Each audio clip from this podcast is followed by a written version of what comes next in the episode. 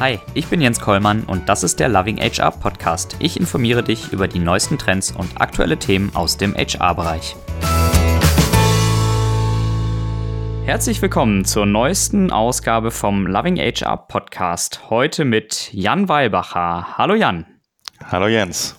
Vielen Dank für die Einladung. Ja, schön, dass du da bist. Ich äh, mach mal kurz die Kurzfassung. Du bist aktuell äh, Senior Consultant bei HR Pepper und zudem auch für die Kommunikation der Beratung verantwortlich. Zuvor warst du sieben Jahre lang Chefredakteur des Human Resource Managers und bist auch Autor des Buches Human Collaboration Management.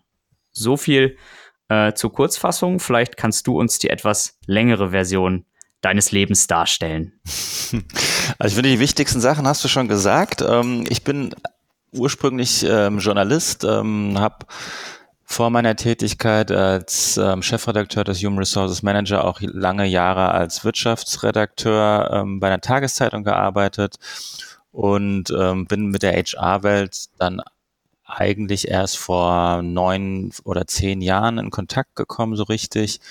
Mm, und ähm, ja, und habe mich da viel, viel mit ähm, Arbeitswelten beschäftigt, mit der Rolle von HR. Wir haben sämtliche Handlungsfelder von HR beleuchtet und da habe ich auch so die Begeisterung ähm, für, für, für HR und ähm, die Arbeit von HR äh, lieben gelernt sozusagen.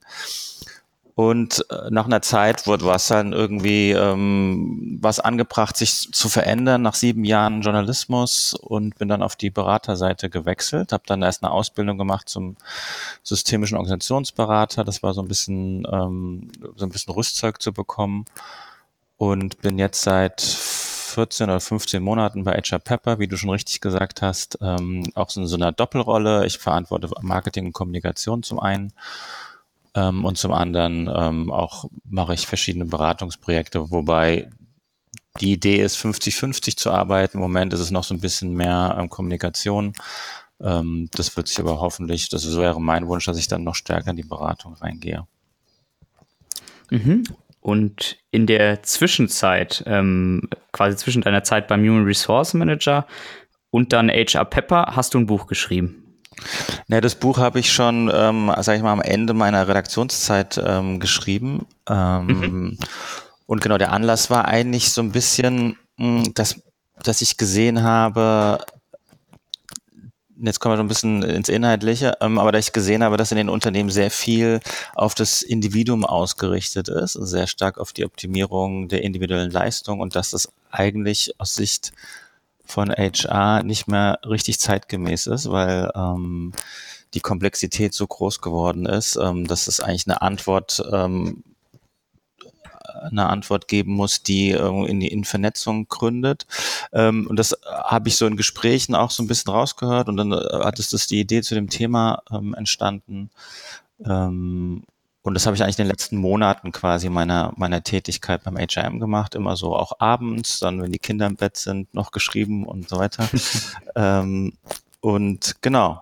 Und dann äh, gab es so zwei, drei Monate Überlaufzeit, bis ich bei HR Pepper angefangen habe. Und da habe ich dann quasi richtig Vollgas gegeben. Mhm. Und äh, ich hatte den, den Titel deines Buches schon erwähnt, Human Collaboration Management. Untertitel Personalmanager als Berater und Gestalter in einer vernetzten Arbeitswelt. Was bedeutet denn aus deiner Sicht überhaupt Human Collaboration Management? Und hast du diesen Begriff vielleicht sogar geschaffen? Also das ist ähm, eine gute Frage. Das ist natürlich so ein bisschen mit dem Verlag entstanden. Ähm, ich, tatsächlich habe ich den Begriff so nicht mehr gefunden. Also vielleicht habe ich ihn erschaffen, ich weiß es nicht genau. Hat natürlich den Nachteil, ähm, es gibt nicht viele, die diesen Begriff verwenden, aber ähm, das kann ja noch kommen. Kann, kann, kann noch kommen. Ähm, aber äh, die Geisteshaltung oder die Idee dahinter ähm, ist ähm, eigentlich so ein, so ein Selbstverständnis von HR, ähm, sich als Vernetzer und Gestalter von Arbeitswelten zu sehen, was ja auch, was ja auch ähm, ehrlicherweise auch andere andere sagen. Also die Idee, was ist für mich Human Collaboration Management, ähm, ist, äh, ist quasi vor dem Hintergrund der steigenden Komplexität ähm, liegt also liegt so eine Annahme zugrunde, dass kollektive Intelligenz in Organisationen, aber auch über Organisationsgrenzen hinweg ähm, eher ähm, Probleme lösen können, als es eben das Individuum und, und oder das Individuum an der Spitze des Unternehmens sind. Mhm. So, das ist so die, die Grundannahme, ähm, die, die ich auch für das Buch irgendwie zu, ähm, mit der ich gearbeitet habe. Und deswegen ist dann die Frage äh, für mich gewesen, so, was kann aus HR-Sicht, was kann man tun, um diese kollektive Intelligenz in Organisationen, die ja oftmals brach liegt, die, äh, die Leute werden nicht eingebunden etc. Wie kann man diese bestmöglich nutzen? Und ähm, es geht darum, quasi Bedingungen zu schaffen, zwar verschiedenste Art oder verschiedenste Dimensionen ähm, betrachtend, äh, Bedingungen zu schaffen, um eben Vernetzung und Zusammenarbeit in Unternehmen effektiv ähm, zu gestalten oder dass diese Zusammenarbeit stattfinden kann. Ähm, und Vernetzung als Antwort auf Digitalisierung, das haben schon auch, sagt ja auch Sabine, Sabine Kluge zum Beispiel, was halt bei meinem Buch vielleicht nochmal hm, so ein bisschen anders ist, dass ich halt wirklich aus Sicht von, versucht habe, also aus Sicht von HR zu schreiben, und zwar aus, einer, aus Sicht der HR-Abteilung in einer klassischen Organisation. Das heißt, der Ausgangspunkt ist, ich bin eine Personalabteilung in der klassischen Organisation und habe irgendwie die Erkenntnis gewonnen, ich muss aufgrund der steigenden Komplexität müssen wir hier stärker vernetzt arbeiten. Wir müssen Zusammenarbeit fördern und zwar nicht nur in Teams, dass die Teams gut performen, ähm, sondern eben auch über bereichsübergreifend und auch immer im Sinne ähm, der Wertschöpfung oder bestmöglichen Befriedigung von Kundenbedürfnissen. So. Ähm, mhm. Genau. Und ähm, und da kann man vielleicht sagen, vielleicht, vielleicht mal sagen, da gibt es so drei, drei Säulen oder drei Forderungen, Thesen, die ich quasi diesbezüglich dann da aufgestellt habe. Das heißt also, HR muss quasi, ähm, das erste wäre, HR muss quasi einen ganz anderen Fokus setzen in seiner Arbeit. Ähm, ähm, also weg vom, von der individuellen, ähm, von der ähm, Förderung von individueller Performance, also dass viele Instrumente und Prozesse sind auf das Individuum ausgerichtet und ne, die Steigerung der Performance, also wenn man sich Zielvereinbarungen etc. oder, oder auch Boni etc. anschaut oder auch ähm, Karrieresysteme. Ähm, das heißt also, da muss ähm, stärker auf das, auch auf das Team oder auf das Wir geschaut werden. Mhm.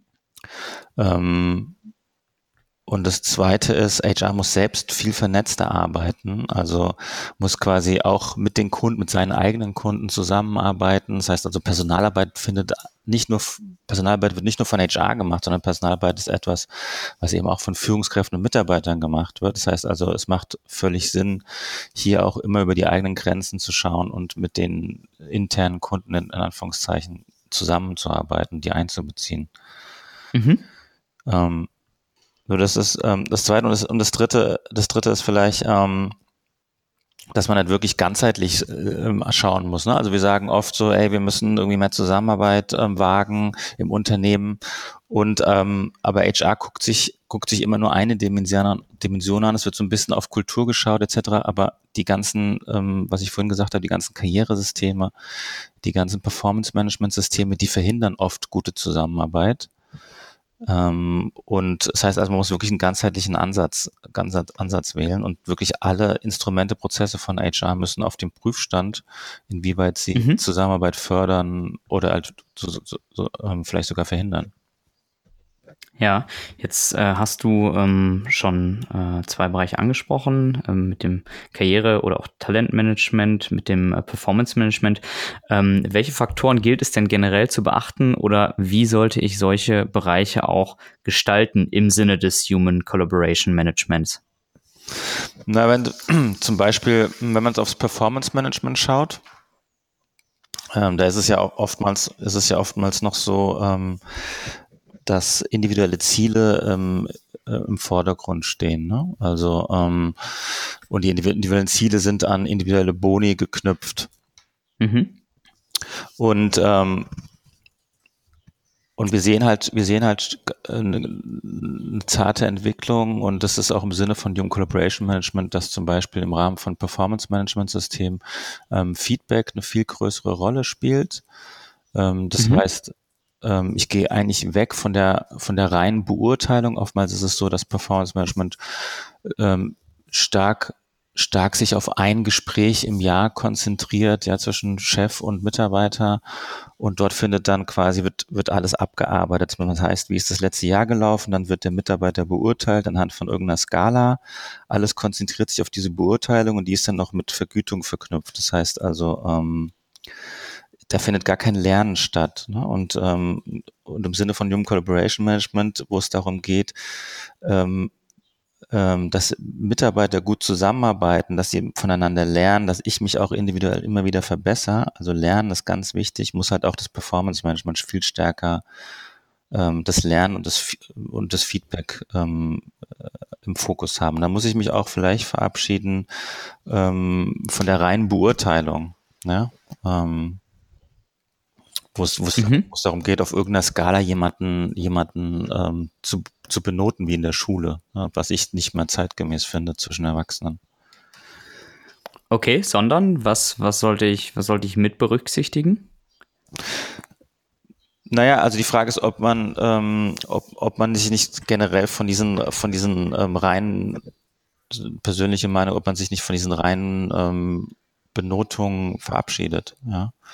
Mhm. Ähm, sondern wenn man wirklich das Performance Management im Sinne auch von, von Kultur gestalten oder auch ähm, ja, von, von, von Lernförderung äh, sieht und dieses Gespräch zwischen Mitarbeiter und Führungskraft, ähm, was hoffentlich in regelmäßigen Abständen stattfindet, ähm, immer wieder dazu genutzt wird, sich gegenseitig zu, spie zu spiegeln, hey, ähm, wo stehen wir, ähm, wie ist es zuletzt gelaufen, was brauchst du, ähm, äh, wo kannst du dich vielleicht verbessern, ähm, so wie, was warst du die nächsten drei Monate vor und so weiter. Und da sollte man natürlich auch bestmöglich das Feedback auch von anderen einbeziehen. Ja, also die Führungskraft sollte dann auch ähm, oder auch der Mitarbeiter selbst holt sich auch das, das Feedback von anderen, ja, um immer wieder zu gucken, ähm, wie ist das angekommen, wo kann ich mich verbessern, was brauchen wir als Team etc. Mhm.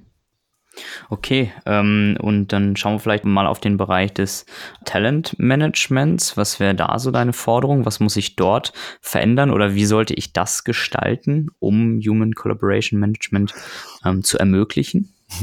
Na, Talentmanagement ist ja, ist ja, ist ja ein Riesenbegriff. Da müsste man erstmal, ähm, oder muss man sich erstmal gucken, was, was ist damit gemeint. Manchmal ist es quasi ein Synonym fast für Personalmanagement. Ähm, oder ist es irgendwie in Form von ähm, Telemanagement im Sinne von Diagnostik, ne? Also dass man im Sinne die besten Talente äh, versucht, die High Potentials irgendwie zu definieren und zu finden und die dann zu fördern. Also die, mhm. also diese diese engere diese engere Definition und das ist noch in vielen Unternehmen so ähm, zielt Talentmanagement auf, auf eine wenige Zahl von sogenannten High Potentials. Also die besten zehn Prozent werden quasi auserkoren und dann kommen sie in verschiedene Programme etc. Und im Sinne der Nachfolgeplanung werden die aufgebaut, um wichtige Positionen im Unternehmen zu sehen. Also wenn man das so eng sieht, ähm, glaube ich auch, dass das für die Zukunft, also nicht, nicht in allen Unternehmen, aber zumindest in dynamischen Organisationen nicht mehr zeitgemäß ist. Man muss es breit, Talentmanagement muss viel breiter gedacht werden. Also du musst möglichst viele, viele Menschen einbeziehen. Viel, ähm, in irgendeiner Form müssen alle am Lernen teilhaben. Ja, also ich glaube, dass jeder Mensch, da sind wir auch bei so einem Menschenbild, ähm, was auch wichtig ist für Human Collaboration Management. Also das, dieser Glaube daran, dass jeder sein Bestes gibt und jeder lernen will, ähm, liegt auch ähm, dem Talentmanagement, Talentmanagement zugrunde, was wie ich es sehe. Und, ähm, und Talentmanagement braucht, eine, braucht zum einen meiner Meinung nach eine Begleitung. Das kann äh, Begleitung durch HR, also die individuelle Begleitung, wo willst du hin, ähm, wovon kannst du dich bestmöglich ähm, verbessern. Ähm, und ähm, wo auch Feedback wieder wieder eine große Rolle spielt. Äh, und es muss natürlich insofern sind halt viele Telemenschen-Prozesse zu starr. Ähm, es muss müsste flexibler, flexibler gehalten werden, agiler gehalten werden. Das heißt, den Leuten und den Leuten muss die Möglichkeit gegeben werden, sich zu entwickeln, aber eben nicht nur hierarchisch zu entwickeln, sondern zu gucken, hey, wo, was kannst du vielleicht mal ausprobieren, in welche Richtung kannst du noch gehen, also so eine horizontale mhm. Entwicklung etc. Und dann auch immer zu gucken, auch im Sinne des Unternehmens, auch aus Sicht von HR auch zu gucken, ähm, wo, wo kann ich auch so Grenzen, ähm, so bisherige Silo-Grenzen irgendwie durchbrechen, indem die Leute sich auch immer wieder weiterentwickeln, indem sie andere Bereiche vielleicht kennenlernen, hm, was wiederum Verständnis für die verschiedenen Bereiche schafft und ähm, wo halt wieder Zusammenarbeit gefördert wird, indem die Leute schon mal ähm, kulturell ähm, sich aufeinander ähm, eingelassen haben. Ne? Hm. Du, äh, Jan, du stellst am äh, Ende deines Buches zehn Thesen zur Zukunft des Personalmanagements auf, die ich auch so ein bisschen ja als als Anleitung verstehe ähm, für Personalmanager, um mehr Kollaboration zu erreichen. Äh, auf die würde ich gerne ein bisschen detaillierter eingehen. Ähm, und du sagst in der ersten These, dass ähm, Personalmanager Kulturgestalter und Vernetzer sein müssen. Was meinst du damit genau? Hm. Na, wenn man sich das klassische ähm, HR-Management ähm, anschaut, hm, die kommen ja, kommen ja sehr stark von so einer administrativen ähm, Ecke. Ne? Also früher war es so, äh, da wurden ja klassisch Lohnbuchhaltung und dann wurden die Urlaubstage ähm, getra äh, quasi getrackt und ähm, keine Ahnung, dann wurden Weiterbildungen administriert etc. Also dieses Selbstverständnis ähm, war, war sehr stark verwaltungsorientiert. Ja, also hm, es gibt erst seit wenigen Jahren eigentlich oder, oder ist noch nicht so, ist noch nicht so lange her, dass man sich auch wirklich so eine proaktive Rolle ähm, vornimmt, in der man wirklich etwas verändern will. Und ich glaube, ähm, dass Kultur eben ein wichtiger Faktor ist, um auch den Unterschied zwischen Unternehmen zu machen. Ähm, gibt es eine Kultur, wo ja so eine Basis an Vertrauen besteht, wo die, wo die, wo die Menschen Lust haben, miteinander zusammenzuarbeiten, wo sie Lust haben, Dinge zu teilen, wo sie hilfsbereit sind, ähm, etc. Also das kann wirklich den Unterschied für, für, für Erfolg ausmachen. Und diese Aufgabe ähm, sollte sich, sollte sich ja, sollte sich der Personalbereich oder die Leute, die sich ähm, als HR oder als hm, Personalmanager verstehen, ähm, sollten sich dafür verantwortlich fühlen, ja, diese Kultur, ähm, Kultur zu fördern. Ähm, man sagt ja auch, ähm, ja, HR als Arbeitsweltengestalter geht für mich auch so ein bisschen in die Richtung. Ähm, das heißt also, ja, das kann, kann losgehen von ähm, Formate ähm, bereitzustellen, Formate, wo Menschen ähm, aufeinandertreffen und sich austauschen. Hm, Kultur kann, hm, kann auch ähm, Kultur kann auch sein, so wie, wie, wie, wie reagieren wir, wie, wie gehen wir miteinander um, ja, wie, wie ist die, wie ist die Korrespondenz miteinander, gibt es hier ein Du und ein Sie, etc. Ähm, mhm. Äh, zeigt sich, ähm, ja, zeigt sich in so vielen Dingen. Also immer mit dem, immer mit der, mit dem Hintergrund, ähm, wir wollen hier Verständnis füreinander haben, das muss das Ziel sein, Verständnis und wir wollen möglichst offen und vertrauensvoll miteinander umgehen, auch über Grenzen hinweg, also auch wirklich wieder über Hierarchie und Bereichsgrenzen hinweg. So, das muss die Vision sein und da muss ich diesbezüglich zumindest mich verantwortlich fühlen und das ist, glaube ich, schon die halbe Miete. Hm. Dann sagst du, ähm, ja, neben der Rolle als Kulturgestalter und Vernetzer äh, sollten sich Personalmanager auch als Organisationsentwickler verstehen. Ähm, naja, also, also die These natürlich auch so ein, ein, Stück weit vor dem Hintergrund, dass ich auch annehme, andere Aufgaben müssen ab, werden abgegeben. Ne? Also gehen vielleicht auf den, wenn ich sage, Personalmanager müssen auch als Organisationsentwickler, sich als Organisationsentwickler verstehen, ähm, dann meint das auch immer ähm, andere Aufgaben, die vielleicht vorher ähm, von HR übernommen worden sind, gehen zum Beispiel an, an Dienstleister, werden automatisiert oder gehen an die Fachbereiche. Ne? Also es ist jetzt nicht so, dass irgendwie HR jetzt alles machen muss, aber ich glaube eben, dass Kultur, dieses Thema Kultur und auch das Thema Organisationsentwicklung ähm, bei, ähm, bei denen, die sich als Personalmanager verstehen, liegen muss. Und ähm, ja, damit ist gemeint, ähm, dass halt Organisationen sich heutzutage ja immer schneller auch von ihr, also vor allem bezüglich der Strukturen immer schneller ändern. Das heißt also, wir müssen uns immer wieder, oder die Unternehmen müssen sich immer wieder anpassen auf ähm, verändernde Bedingungen. Das heißt, da werden Projektteams ähm, gebildet, die sich dann nach einer Zeit wieder auflösen oder ähm, da, dort ist jemand in der, in der, in, dort in der Führung und dann gibt es ähm, eine andere Führungsrolle ähm, etc. Und damit muss ich, damit muss ich HR auseinandersetzen. Zum einen ähm, auch das Verständnis dafür, wo brauchen wir jetzt vielleicht ein Projektteam und was braucht dieses Projektteam, um bestmöglich zu performen? Ähm, wie kann ich diese, wie kann ich das Team vielleicht begleiten? Und welche Strukturen ähm, brauchen wir vielleicht in dem und dem Bereich, um, um effektiv und schnell ähm, handeln zu können. Zumindest mit diesen Fragen muss man sich auseinandersetzen können, um auch entsprechend ähm, eine Beratungsleistung auch zu geben. Ja? Also wenn, wenn, wenn eine Führungskraft ähm, überlegt, so wie wie können wir jetzt den Bereich bestmöglich aufstellen, ähm, damit wir super Leistung bringen, dann muss ähm, HR ähm, sich dem Thema ähm, ja auch mit dem Thema sich auseinandersetzen. Ja, also wenn es um ähm, Organisationsentwicklung geht, um halt auch entsprechend beraten zu können. Hm. Dann forderst du, dass Personalmanager auch Lust haben sollten, Probleme zu lösen und das Business zu verstehen. Ist das aktuell etwa nicht der Fall? Naja, also ich glaube, dass sich viele Personalbereiche tatsächlich nicht mit dem Business richtig auskennen, was vielleicht jetzt auch ja, was, was vielleicht auch jetzt nicht überraschend ist. Ne? Also wenn man sieht, so klassische Personalabteilungen, wenn man, wenn ich, wenn man sagt, ähm, die kommen aus dem Verwaltungsbereich, ähm, die wissen, die wissen, die haben gar keine richtige Vorstellung davon, ähm, ja, also natürlich, was für Produkte es gibt, aber schon wie die Kundenstrukturen aussehen, ähm, die externen Kundenstrukturen, ähm, wird es vielleicht schon schwierig. Ähm, das heißt also, um, um ähm, Teams ähm, um Teams bestmöglich oder Fachbereiche bestmöglich beraten zu können, muss ich eine Vorstellung davon haben, woran die arbeiten, was müssen die für Probleme lösen, ähm, um sie halt auch entsprechend ähm, bei dieser Problemlösung ähm, ja auch be beraten zu können. Ne? Und ich muss mich halt auch sehen, was für Trends gibt es in unseren Bereichen, ähm, die, in der wir unterwegs sind als Unternehmen, ähm, was gibt es, ja, was kommen vielleicht zukünftig für Herausforderungen auf uns zu, etc. Das gehört auch alles dazu. Hm, jetzt hast du gerade gesagt, viele Personaler ähm, hätten oftmals gar keine Vorstellung von den, von den eigenen Produkten des Unternehmens und gehst jetzt sogar noch weiter, denn du sagst, äh, auf der anderen Seite sollen Personalmanager experimentierfreudig sein und die Fachbereiche bei der eigenen Produktgestaltung mit einbeziehen. Genau, ja, super wichtig.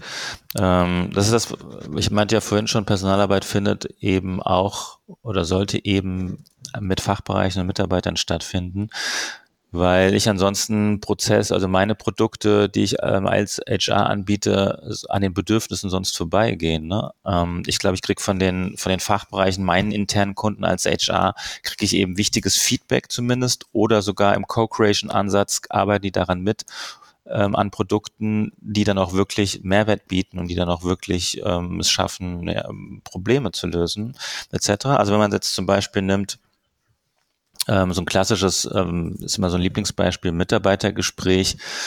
Äh, da kann ich jetzt einfach im stillen Kämmerlein ähm, vielleicht so ein ähm, Gesprächsleitfaden mir überlegen und dann auch noch vorschreiben, wie oft soll es stattfinden und dann hat es dient, soll es dient die Struktur haben und habe keinmal irgendwie jemanden gefragt, ähm, ob das denn auch irgendwie zielführend ist und ob das den Leuten auch wirklich hilft, den Mitarbeitern und mhm. Führungskräften. Oder ich kann eben die Leute irgendwie damit, damit einbeziehen, die Führungskräfte sagen, hey, was, was hilft euch denn bei diesen Gesprächen? Ähm, was, was, was, was braucht ihr etc. Und zum Beispiel ein Unternehmen wie, ähm, wie IBM ähm, hat zum Beispiel bezüglich seines eigenen Performance Managements äh, mit Hilfe eines Jams, also mit Hilfe ähm, von, von, von Software irgendwie Massen, Tausende von Mitarbeitern einbezogen, um das Performance Management neu zu gestalten. Ja, da wurde sogar so ein, ähm, so ein internes Crowdsourcing veranstaltet, um mhm. dort Ideen ähm, abzugreifen. So ähm, das heißt also, man kann, ne, also diese Idee, dass HR alles besser weiß, kommt so ein bisschen aus so einer Expertenrolle. Also früher dachte man, HR ist eben der Experte für, H für Personalfragen und deswegen haben die alles alleine gemacht. Aber es ist ja nicht so. Also ähm, dafür ist einfach die Welt zu schnelllebig. Hm. Dann äh, hattest du ähm, jetzt vorhin schon angesprochen, dass ähm, es bei den Aufgaben auch einige geben könnte, die man outsourcen kann oder vielleicht auch an die Fachbereiche abgeben könnte und sich dafür neue suchen, suchen sollte ähm, als Personalabteilung. Was, was sind aus deiner Sicht so typische Aufgaben, die ich äh, vielleicht komplett outsourcen kann als Unternehmen, ähm, wo kein großer, ich sag mal, in, in Anführungsstrichen Wertverlust erfolgt? Äh, und auf der anderen Seite auch Aufgaben, die äh, wesentlich sinnvoller aufgehoben wären bei den Fachbereichen, anstatt direkt in der Personalabteilung. Also ein Bereich, den man noch stärker auf die Fachbereiche ähm, übertragen kann, ist in meinen Augen das Recruiting. Ich glaube, dass es zielführender ist, äh, viel stärker ähm, das auf die jeweiligen Fachbereiche Führungskraft und Teams zu übertragen. Ähm, kann sogar auch, auch im Sinne der, auch schon in der Vorselektion, also dass, ähm, dass, dass Teams ähm, quasi die Ausschreibung selbst machen, ähm, dass sie, dass sie Leute einladen, etc., was ja bisher immer HR, in der Regel immer HR macht.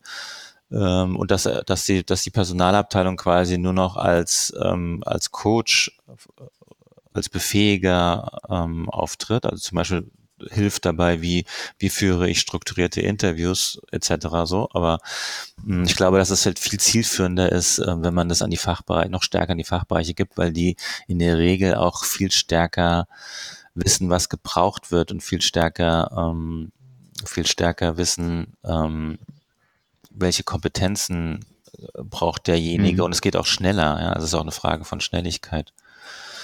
Ähm, ja, Outsour Outsourcing mh, hm, sagt man ja in der Regel, man kann das outsourcen, was in der Regel kein Kernprodukt ist oder was irgendwie kein, was, oder was wenig Mehrwert schafft. Äh, das muss jedes Unternehmen äh, und, äh, selbst entscheiden. Ähm, ich glaube, viele Administrationsdinge werden, zumindest bei kleineren Unternehmen, werden, werden outgesourced. Ne? Also ähm, mhm. Verwaltungstätigkeiten, die dann ähm, oder standardisierte Tätigkeiten, wo, bei denen man sagt, ähm, die brauchen wir jetzt nicht unbedingt, das ist jetzt keine Kern, Kernprodukt, wo wir sagen, da wird unser Unternehmen jetzt irgendwie besser dadurch. So. Das sind halt so Hygienefaktoren. Hm. Äh, dadurch, dass jetzt Aufgaben an die Fachbereiche abgegeben werden äh, oder vielleicht auch ganz outgesourced werden, hat die Personalabteilung im Optimalfall wieder zeitliche Ressourcen frei, die sie dann mit neuen Aufgaben füllen können aus deiner Sicht. Was sind Aufgaben, die wir vielleicht auch jetzt noch gar nicht unbedingt auf dem Schirm haben oder die du auch für die Zukunft forderst, die das Personalmanagement für sich beanspruchen sollte, übernehmen sollte? Naja, das ist das, was, was ich vorhin gesagt habe. Ich glaube, wenn man diese Rolle als Kulturgestalter ähm, und auch Organisationsentwickler ähm, ernst nimmt, dann, ähm, dann frisst das sehr viele Ressourcen. Also zum Beispiel so eine, so eine Rolle im agilen Kontext bei Scrum, sowas wie ein, ein Agile Coach ähm, oder ein Scrum Master etc.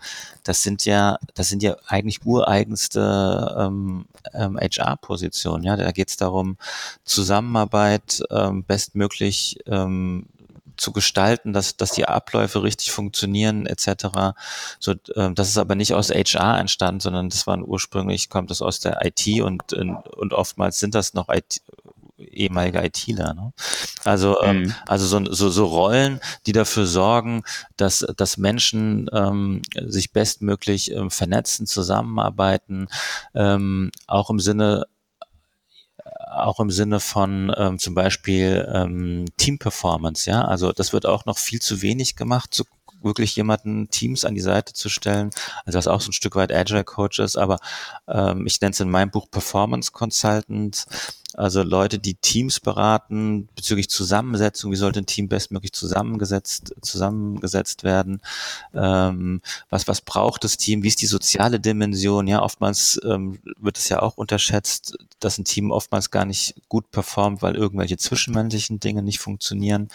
Da kann man beratend tätig äh, sein ähm, oder auch, was brauchen die für Tools und Instrumente, ähm, welche, ja, auch agile Methoden, das kann, ist für mich auch ureigenste ähm, ähm, ähm HR-Arbeit, ja, also alles, wo es darum geht, wie können wir Arbeit Zusammenarbeit effektiv oder bestmöglich gestalten, ist, ist Aufgabe von, von Personalmanagement. Hm.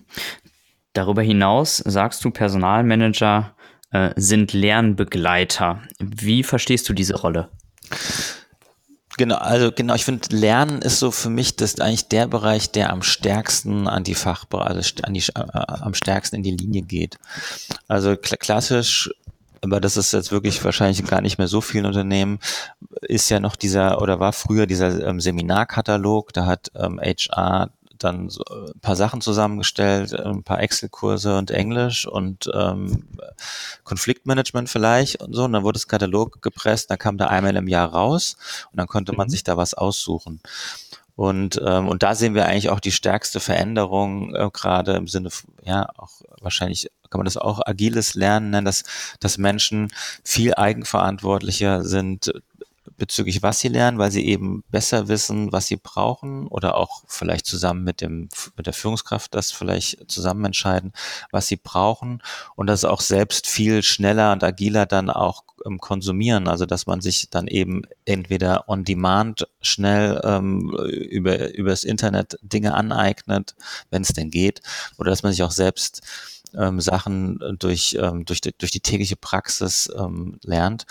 Und HR hat dabei die Rolle als Lernbegleiter im Sinne von, ähm, hey, zu gucken, was brauche ich, äh, was, wo muss ich, welche Kompetenzen ähm, muss ich da muss ich arbeiten. Das heißt, man kann zusammen mit dem Lernbegleiter, mit HR vielleicht den letzten Feedbackbogen, das 360-Grad-Feedback auswerten und dann zusammen mhm. zu gucken, ähm, so, wo kann ich was, wo kann ich das, ja, wo kriege ich das, was ich brauche, ne? Also welche Seminare brauche ich vielleicht, etc.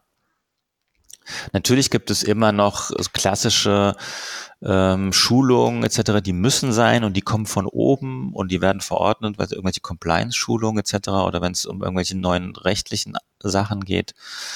Hm, so da ist noch klassisch und dann wird das von HR quasi verordnet, aber ich glaube, der größte Teil ist im Sinne der steigenden, ähm, steigenden Komplexität, ähm, wird wirklich individuell und eigenver oder sollte individuell und eigenverantwortlich ähm, vonstatten gehen und HR ist dann nur Berater.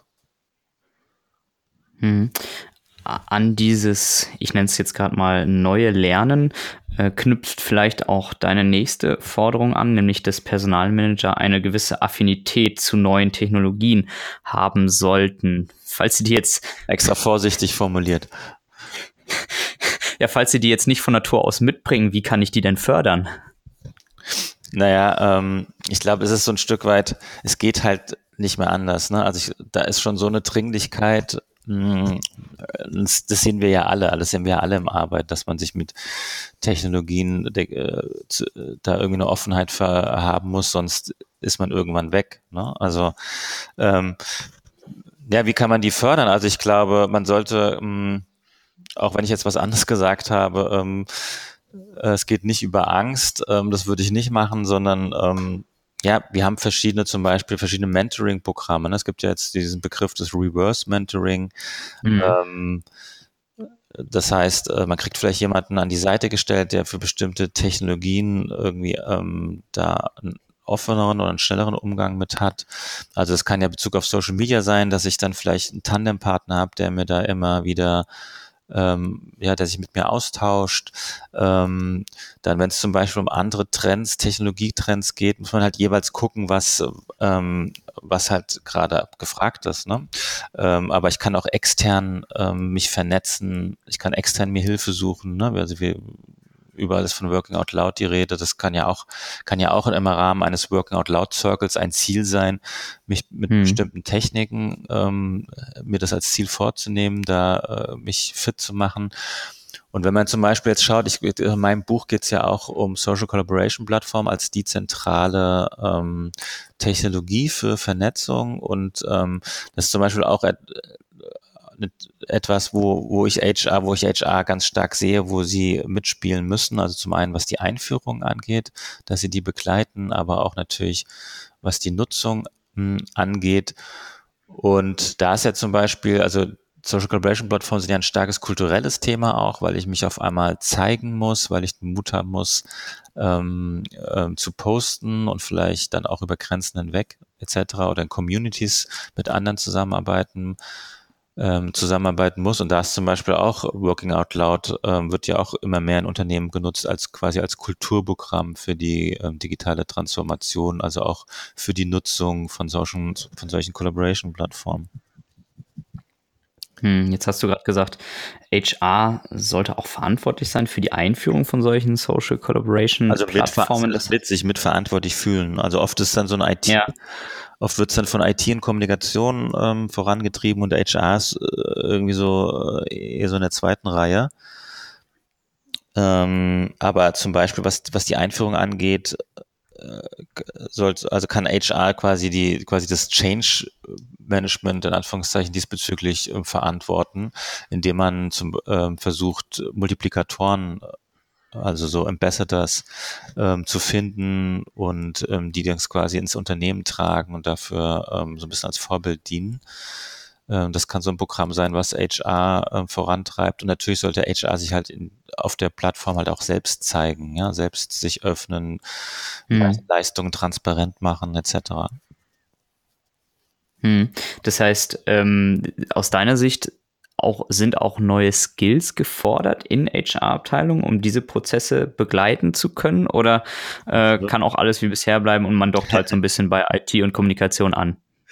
Nee, nee, also das, das, das ist ja auch eine zentrale These, die man ähm, jetzt immer öfter hören kann, dass HR viel offener sich aufstellen muss, experimentierfreudiger ähm, sein muss und eben auch bereit sein muss, mit anderen zusammenzuarbeiten. Und ich glaube, das, was man unter agi agiles Arbeiten äh, versteht, dass ähm, zum, ein Prinzip ist ja so dieses iterative Arbeiten, also dass man auch bereit ist, mit unfertigen Dingen nach draußen zu gehen, mhm. sich Feedback zu holen ähm, und das weiter dann weiter voranzutreiben. Das, das braucht natürlich auch erstmal so ein, so, so ein anderes Mindset. Ne? Das ist erstmal ein ganz schön persönlicher Change, der da vonstatten geht, ähm, sich quasi, ja, sich auch so ein bisschen angreifbar zu machen ne? und nicht zu warten, bis die Version 17.3-7 äh, ähm, dann, dann fertig ist und dann gebe ich es irgendwie an den nächsten. Ne?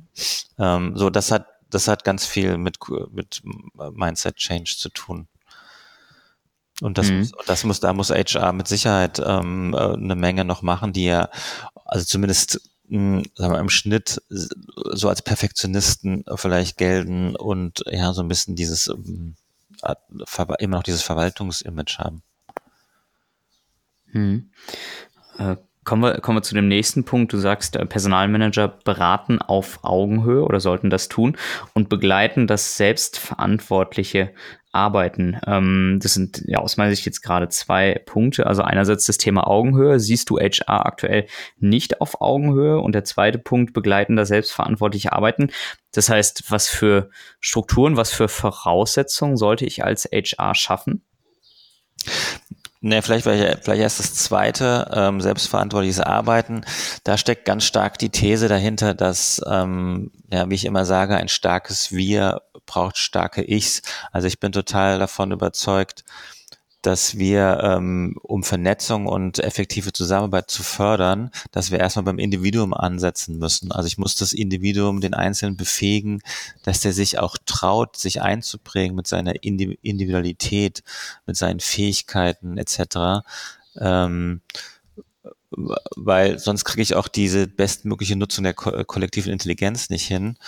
Ähm, und ich muss die Leute eben auch begleiten, wenn sie denn tatsächlich dann auch mehr Freiheiten und mehr Handlungsfreiraum bekommen, ähm, dass sie auch mit dieser Freiheit umgehen können. Ähm, sonst oftmals oder manchmal kann es eben sein, dass man jetzt sagt, okay, ihr arbeitet jetzt selbst organisiert und so, dann werden sie irgendwie komplett alleine gelassen und, und, und sind überfordert vielleicht, etc. So, da braucht es eben Berater, ähm, der den quasi ähm, zur Seite gestellt ist, wenn es nicht die Führungskraft ist oder zusammen macht das HR mit der Führungskraft. Mhm. Ähm, naja, beraten auf Augenhöhe ist, ähm, ist, ist, na, ist natürlich so ein Wunsch. Ne? Also es ist, ist, spiegelt sich so ein bisschen auch in der alten Forderung, ähm, HR muss am Tisch der Entscheidung sitzen. Also was ich damit gemeint habe, ist, dass Personalmanager ähm, zukünftig stärker dezentral arbeiten. Das heißt also, wenn wir die Entwicklung sehen, dass, dass Organisationen ähm, sich dezentraler aufstellen, dass sie vielleicht netzwerkartiger, äh, netz, netzwerkartige Strukturen sich geben, dann muss auch muss auch HR oder muss auch, müssen auch die Personalmanager dezentraler sein. Und dann geht es darum, ähm, Teams oder Führungskräfte eben auf Augenhöhe zu beraten. Das heißt also, ähm, das muss man natürlich sicher arbeiten, diese Augenhöhe, dass ich ernst genommen werde. Ähm, da, wie kann ich das machen, indem ich zum einen ähm, wirklich dann kompet die Kompetenz habe oder die Kompetenz zeigen kann, zum Beispiel bezüglich Team-Performance, ja, also zum Beispiel ähm, bezüglich selbstorganisiertes Arbeiten, dass ich da Methoden kenne etc., dass ich die Führungskraft oder das Team an mich wenden kann. Das heißt also über die Kompetenz. Dann natürlich mhm. auch über, über Sachen, wie kriege ich Augenhöhe über zu einfach, ja, über so wesentliche Prinzipien wie, wie, wie Zuverlässigkeit, wie, wie zuhören können. Ja, also zuhören finde ich so eine ganz wichtige, ähm, wichtige Kompetenz, also quasi hm, für jemanden da sein, sich auch diese, die, die, die Probleme und Sorgen anzuhören und nicht nur einfach zu warten, bis ich wieder, bis ich wieder selbst was sagen kann, sondern wirklich mhm. aktives Zuhören. Ähm, also eine, eine, wie sagt man, eine, eine Killer, Killer-Applikation. Ähm, oh, sehr gut. Trainiere ich ja täglich oder wöchentlich mit ja. meinem Podcast. Ja, das, das macht dich fit für die, für, für die neue Arbeitswelt auf jeden Fall. ähm, genau, also das muss man sich natürlich erarbeiten. Ähm, und äh, sonst, also wenn diese Augenhöhe nicht stattfindet, dann ist man halt, äh, dann ist man halt wieder nur der kleine Personalreferent, ähm, der dann ähm, quasi die die Arbeit macht, die die Führungskraft nicht machen will und äh, Sachen recherchiert, keine Ahnung. Also hm, ich glaube, das nützt dem Unternehmen nichts und nützt auch oder wenig und nützt auch wenig für den Erfolg ähm, für die Führungskraft und die Teams. Hm. Jetzt äh, sagst du generell, Jan, äh, HRler müssen sich neue Aufgaben suchen, müssen Kulturgestalter sein, Organisationsentwickler, Probleme lösen, experimentierfreudig und dazu auch noch Kommunikationsexperten warum das denn jetzt auch noch? Ja, wenn du das so aufzählst, dann äh, klingt es wie die eierlegende Wollmilchsau, ne? Absolut, ich habe es mir hier schon notiert. Eierlegende Wollmilchsau? Genau, damit wollte ich den Podcast schließen, jetzt muss ich mir was anderes überlegen. ähm, na, wie gesagt, das ist auch vor dem Hintergrund, dass, dass ich immer davon äh, ausgehe, dass andere Aufgaben abgegeben werden. Und ähm, die Thesen sind jetzt natürlich erstmal dazu da, wo ich sehe, da gibt es äh, Notwendigkeiten ähm, zu tun äh, oder die, die sind noch, die liegen für mich noch brach. Ähm, Kommunikationsexperten, ja, das ist ja eigentlich meine Lieblingsthese, ähm, denn ähm, Kommunikation dazu gehört eben zum Beispiel auch Zuhören. Ja? Also Kommunikation ist eben, ja, ist super wichtig und wird immer wichtiger. Ist ja auch die, ist, ist die Basis für, für Zusammenarbeit. Das heißt, wenn ich Experte für quasi Zusammenarbeit von Teamperformance, Vernetzung werden will, dann muss ich selbst eben auch als HR mich auf ähm, Kommunikation äh, verstehen. Was meine ich damit? Also selbst zuhören können, dann auch ähm, selbst ähm, äh, wissen, was ist Feedback, wie geht man mit Feedback um. Ähm, zum, also oftmals werden ja Feedback-Instrumente eingesetzt und die Leute wissen gar nicht, wie man Feedback gibt. Ja, also da, das ist qualitatives Feedback zu geben, ist wirklich schwierig und darauf muss ich mich verstehen.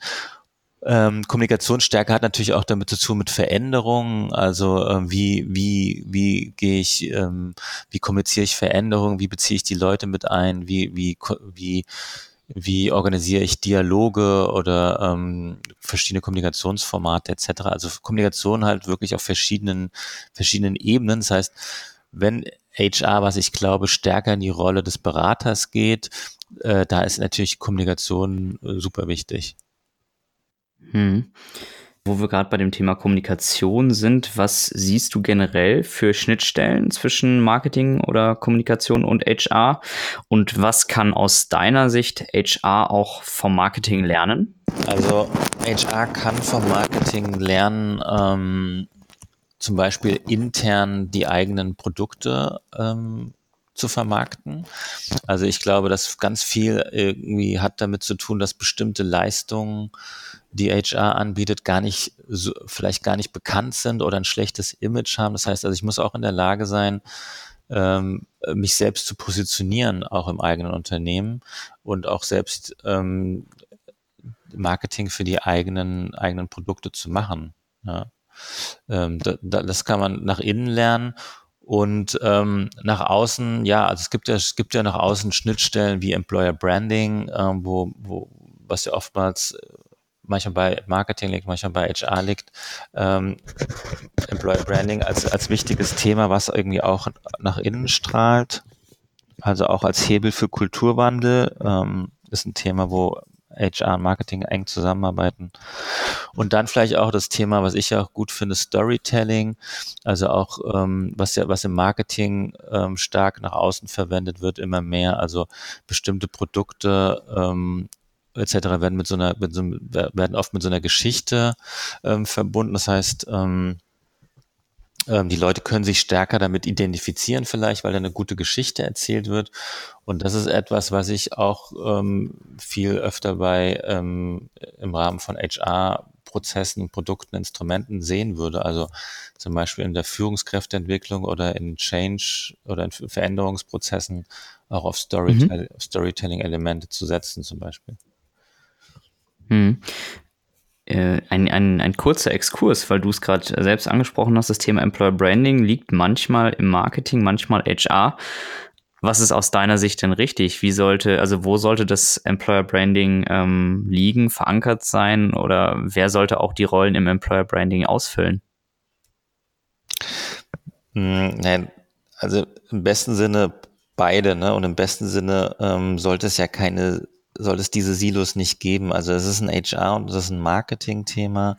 Mhm. Ähm, also also zum Beispiel, ähm, wenn ich, ähm, Employer Branding wirkt ja auch immer nach innen und man sollte bestmöglich auch die Leute mit einbeziehen, weil ich sonst ähm, nicht wirklich zum Beispiel die gelebten, die wirklich gelebten Werte, Werte ähm, nach oben kriege. Das heißt also, da ist HR gefragt, ähm, das, also die internen Prozesse im Rahmen des ähm, Employer Branding zu organisieren, zum Beispiel.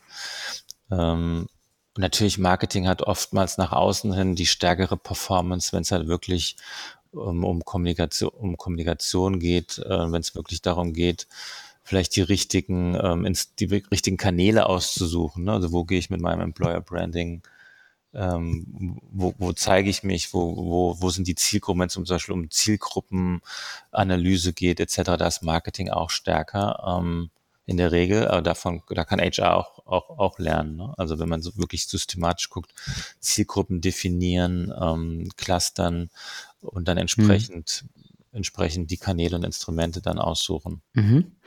Okay, kommen wir zu deiner letzten These. Personalmanager setzen sich für gesundes Arbeiten ein. Was verstehen wir darunter?